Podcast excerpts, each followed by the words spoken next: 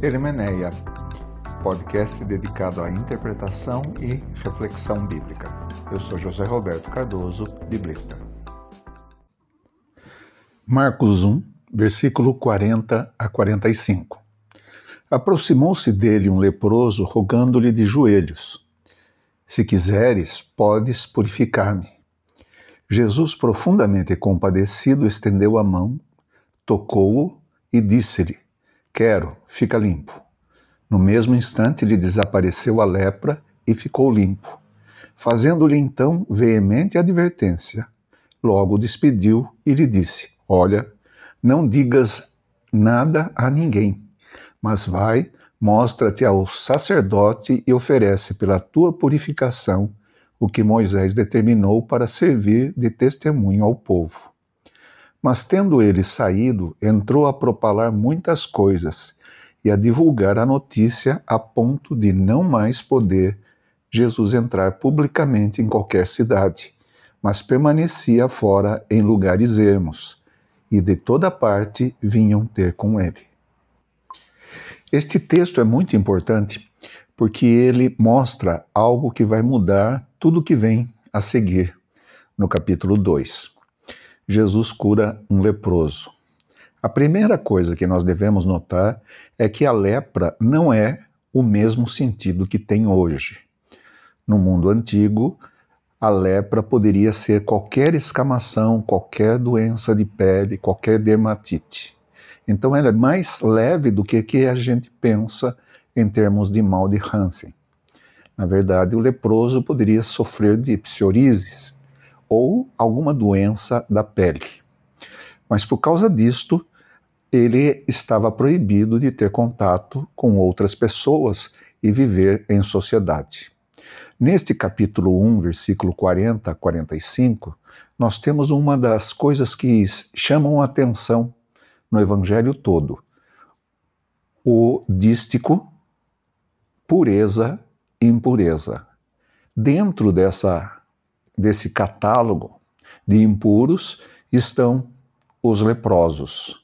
Nós já vimos, já no próprio texto do capítulo 1, Jesus expulsa um espírito impuro.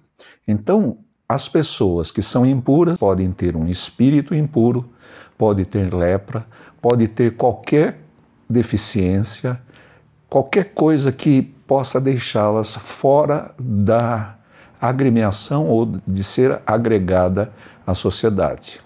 Um leproso, quando chegava perto das pessoas, precisava dizer leproso, leproso. E as pessoas então se afastavam. Não era tanto no sentido de pegar a doença, mas no sentido de tabu. Tratava-se de um elemento que deixava a pessoa ou exilava a pessoa de participar da sociedade e principalmente do culto. Nós temos aqui então um leproso que chega para Jesus e pede: me purifica. A palavra é essa a ideia, me transforma em puro. O texto do versículo 41 é muito importante porque há uma discussão, há uma possibilidade de outra leitura.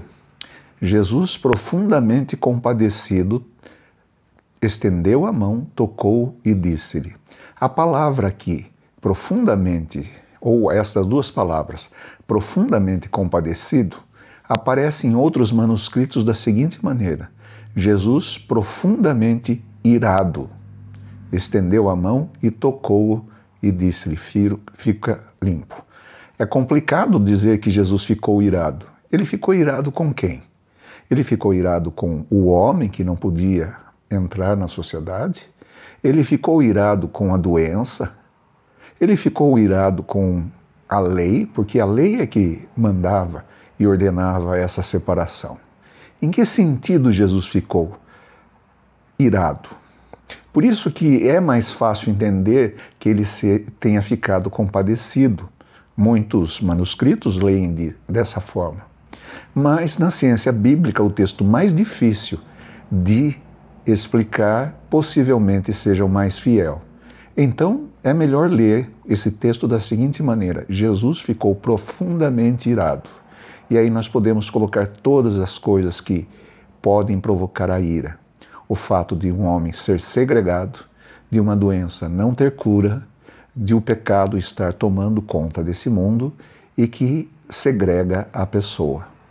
Quando Jesus toca esse homem, e aqui vem uma coisa muito importante, porque ninguém tocava uma pessoa impura.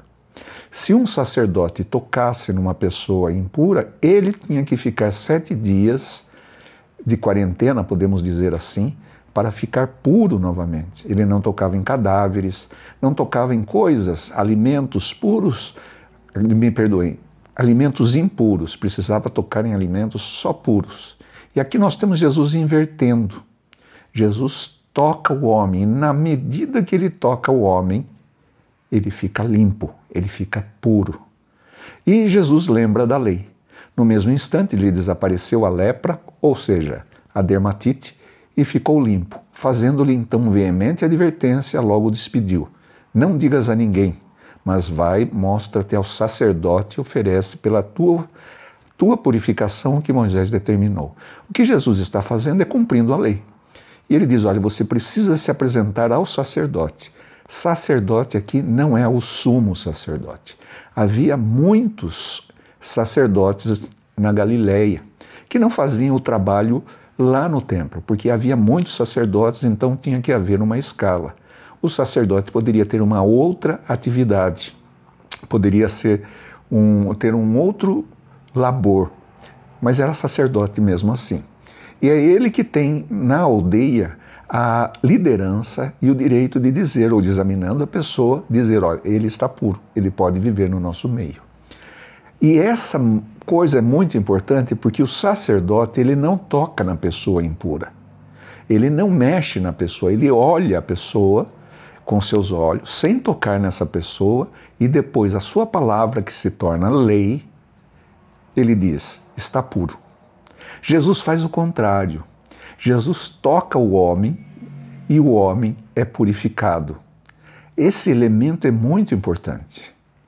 Então, esse homem passa a viver em sociedade novamente. A alegria é tanta que ele não consegue nem ir até o, o sacerdote e falar que alguma coisa aconteceu com ele.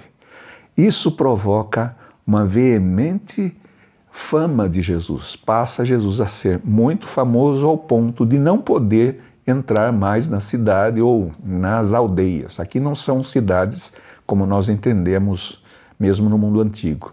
Jesus trabalhava ou atuava no mundo rural. Eram, eram, na verdade, pequenas aldeias. E a sua fama se torna tão forte que ele já agora não pode mais entrar nas aldeias. E aqui vem uma inversão. Antes era o homem que não podia entrar nas aldeias, agora Jesus, porque ele purificou o homem. E isso vai provocar uma nova ação que vem no capítulo 2. Isso faz a gente fazer uma série de perguntas. Essas pessoas que são consideradas invisíveis, de repente elas se tornam visíveis porque elas adquiriram um novo status, o status de participar desta sociedade que segregava, que apartava, que separava. Essa é uma característica de Jesus. Quem chega a Jesus é transformada e essa pessoa passa a ter uma comunhão com Deus e com as outras pessoas. Nós precisamos enfatizar esse fato justamente porque vivemos num mundo em que segregamos, em que há muitos preconceitos. Mas quem tem um contato com Jesus, e se temos um contato com Ele, nós também podemos transmitir a essa pessoa o Evangelho que modifica tudo, que transforma, que faz a pessoa vir para dentro da comunidade. Obrigado por ter ouvido.